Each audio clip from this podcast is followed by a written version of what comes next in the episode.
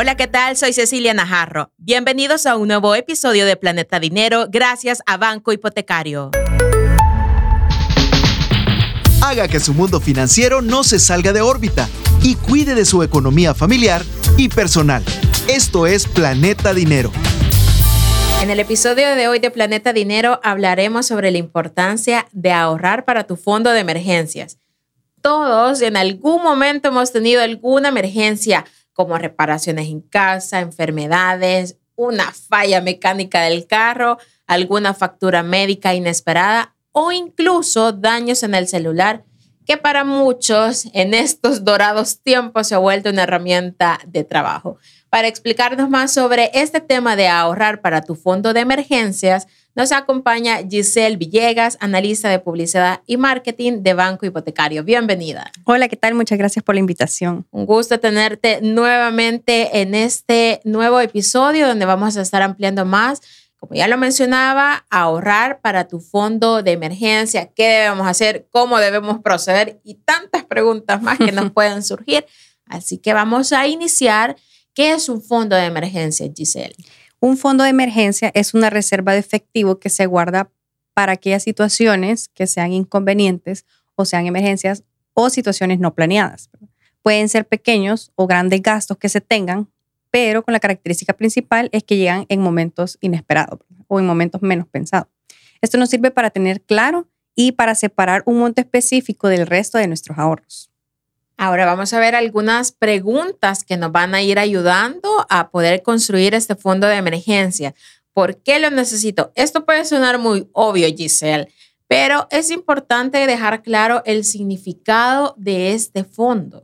No contar con ahorros y tener gastos, por mínimos que sean, puede provocar un problema financiero. Es por eso que es importante tener, como nosotros le decimos, un colchoncito, ¿verdad? Que te puede ayudar para alguna emergencia o para algún imprevisto. Es por eso que es muy importante tener, aunque sea algo guardado, ¿verdad? Sí, porque como estaba mencionando en un inicio, una falla mecánica en el carro, eso sí que duele porque, o un rayoncito, ibas, te querías parquear, había un árbol, un rayón. Sí, no, y a veces lo que pasa también es que, por ejemplo, algo que sí es inesperadísimo es una enfermedad, ¿verdad? Eso también. Entonces, ¿qué pasa? Muchas veces nosotros ya tenemos como controlados nuestros gastos, bueno, si somos ordenados, tenemos como controlado los gastos que tenemos y una enfermedad obviamente no está en el presupuesto, ¿verdad? Y es algo que si nosotros no tenemos un colchoncito o no tenemos ahorrado cierta cantidad de dinero, al final pues el impacto puede ser duradero en nuestra, digamos, en nuestra parte financiera. Entonces por eso es importante tener guardado algo que nos permita utilizarlo cuando pasen este tipo de situaciones. No, y lo que implica de, poder desordenar un poco tus finanzas. Decir, no, yo tenía esto guardado porque iba a pagar ¿qué? la tarjeta de crédito. Y de repente, acaba lo que mencionas, te enfermas ¿Y qué pasa? Pues tenés, que ocupar, tenés que comprar medicamentos o incluso muchas veces se nos enferman los pequeños, nuestros papás. Es decir, son gastos inesperados que por eso uno debe estar súper listo y saber también administrar bien nuestras finanzas. Pero bueno, muchos también se preguntarán, ¿cómo comenzamos? ¿Cuáles son esas estrategias que se deben usar al momento de comenzar este fondo, Giselle? Bueno, algo que hay que aclarar primero es que cada persona tiene una realidad diferente, ¿verdad? Cada quien tiene su estilo de vida, ¿verdad? La cantidad de dinero que uno vaya a guardar dependerá realmente de cada estilo de vida y de cada persona, ¿verdad? Es importante guardar una cantidad alcanzable y una cantidad factible que te permita construir tu fondo, ¿verdad? Tampoco vas a ponerte a ahorrar un montón de dinero si al final sabes que, digamos, tus ingresos no son mucho, ¿verdad? Entonces tiene que ir algo proporcional a tus ingresos, algo proporcional a tu estilo de vida y algo proporcional a lo que tú puedas ahorrar, ¿verdad?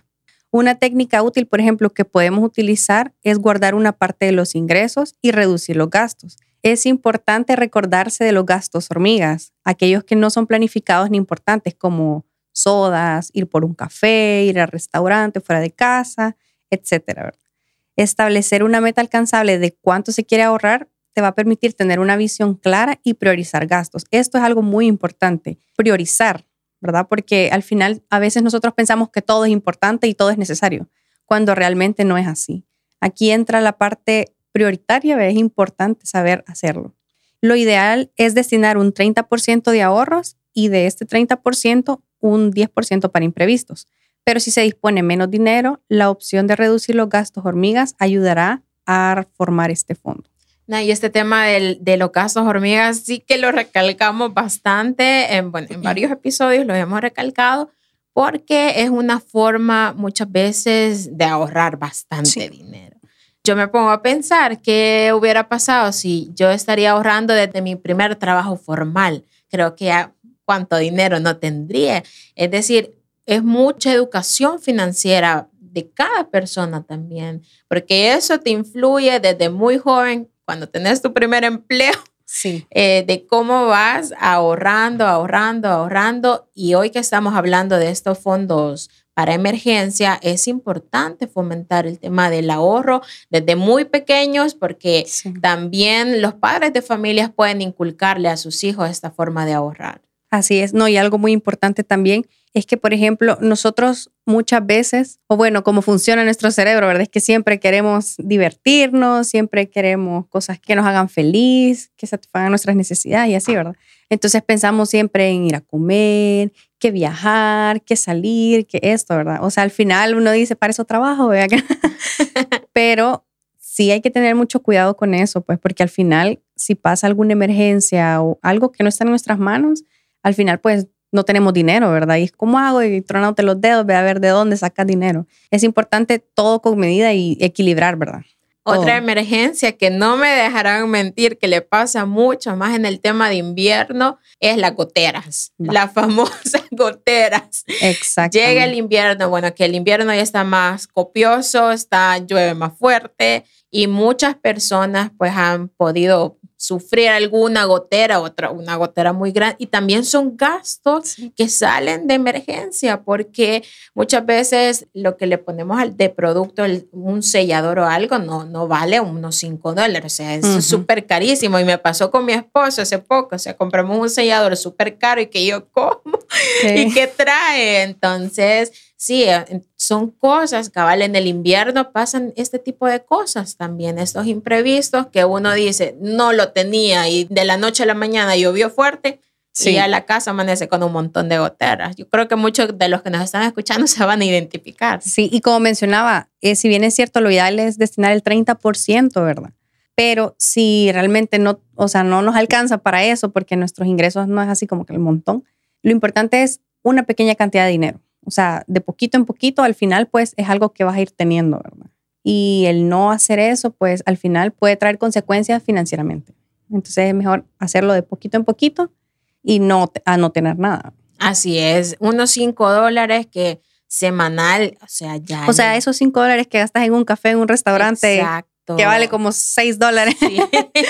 ¿Verdad? Sí, ya, ya es algo. O sea, ya, ya te lo guardas ya cuánto no es en un año. Entonces, o sea, guardar 5, 5, 5, 5.